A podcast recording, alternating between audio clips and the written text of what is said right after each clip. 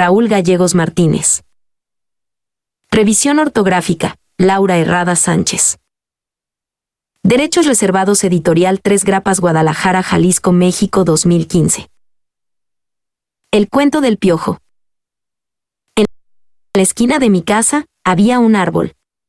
Arriba del árbol había una rama. En la punta de la rama había una naranja. Arriba de la naranja había un pájaro. Arriba del pájaro había un gusano, arriba del gusano había una verruga. Arriba de la verruga había un pelo. Arriba de este pelo había un piojo, y en la manita una bolsa de mandado, tomado por un palo el cual observaba él. Cuento que te voy a contar. Un automovilista chocó en la esquina de mi casa. Ahí donde se encontraba un árbol. Donde arriba de ese árbol había una rama. Donde en la punta de la rama había una naranja. Donde arriba de esa naranja había un pájaro.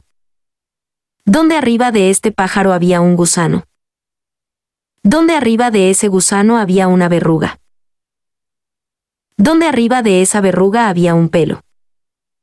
Y arriba de este pelo había un piojo, el cual traía una bolsa que se dirigía a la tienda a comprar un refresco.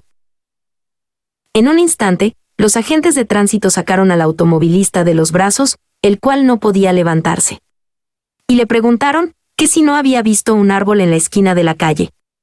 Que él, en su imprudencia, lo había arrollado.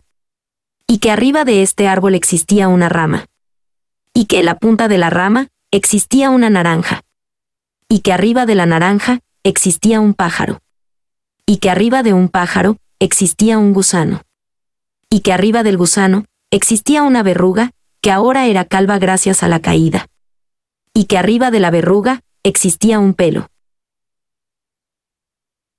Y que arriba de este pelo existía un piojo. Y que su mamá piojo lo estaba buscando. Los agentes le siguieron diciendo que si no había tomado las recomendaciones que se le hacía en el manual del ingeniero Martínez.